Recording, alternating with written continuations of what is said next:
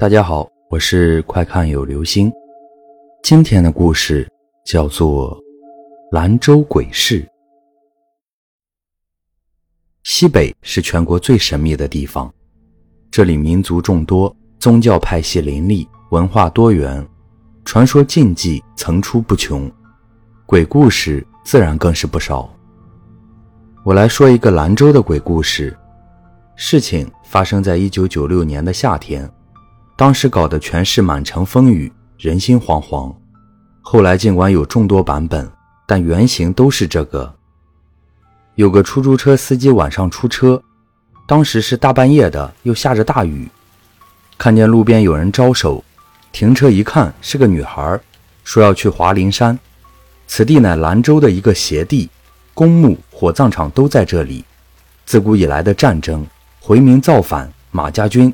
死的人海了去了，但当时司机也没有多想，就让女孩上车了。到地方放女孩下来，女孩说没有零钱，让司机等等，她回家取。然后就进了路边一家小院。过了一会儿，出来说家里也没有零钱，给了司机五十块钱让他找。司机验了验钞，就找了女孩二十块。当时天色已晚，大雨磅礴，司机也没有拉什么客人，就回家了。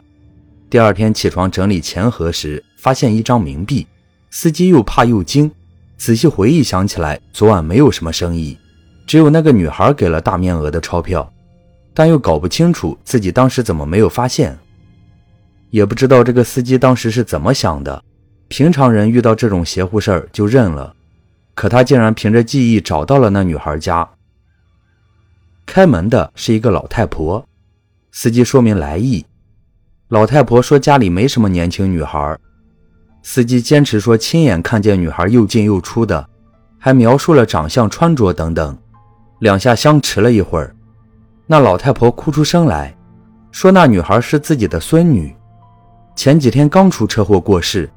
司机不信，老太婆引他去看了遗像，司机大吃一惊，回家越想越不对劲儿，跑到公安局报了案。警察一调查，情况属实，女孩确实死了，司机也没有撒谎。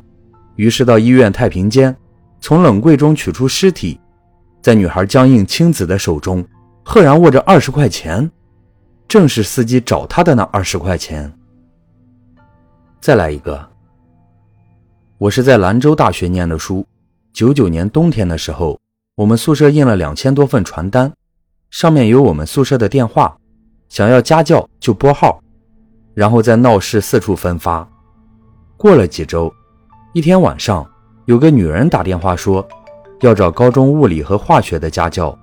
我们说我们宿舍都是英语和俄语的，物理和化学教初中的还行，高中的就有些吃力了。那女人让我们想想办法，说价钱好商量。当时正好有一自还院的哥们儿在我们宿舍打牌，我们问他有没有兴趣。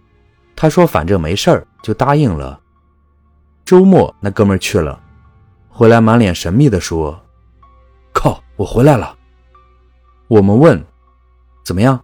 什么地方？多少钱？”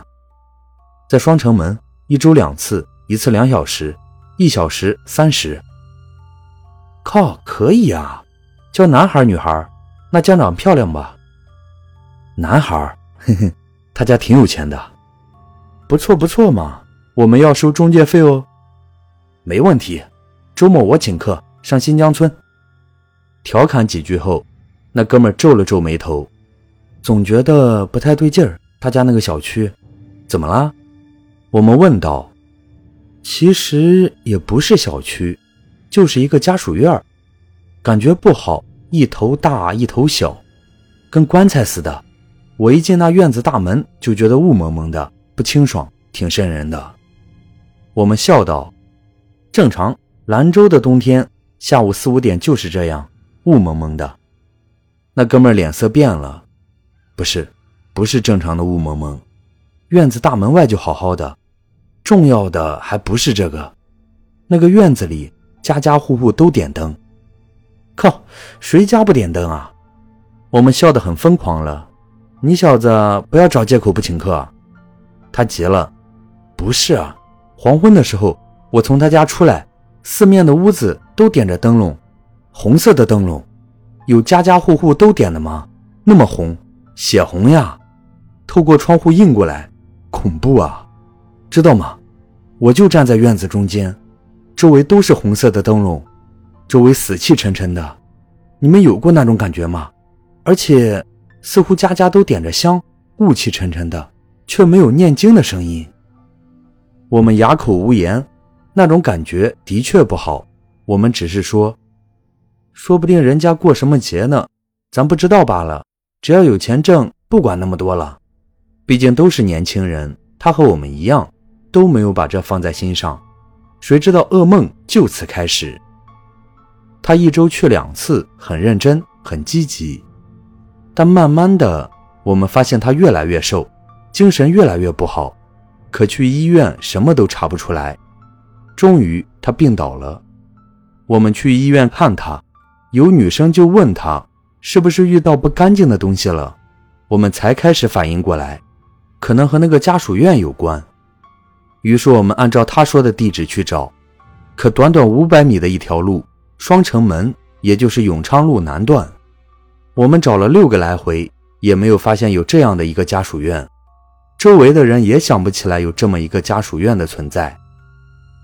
两周后，那哥们身体好了点我们陪他亲自去找，也没有找到。那哥们本来可以保研的，可他宁可没工作不上研也要走。我们问他为什么，他翻了下眼睛，这地方太邪了。兰州城北靠黄河，故没有北门，而在城西南角开两道城门，因此得名双城门。而双城门。是古之行刑之所在。好了，这就是今天的故事——兰州鬼市。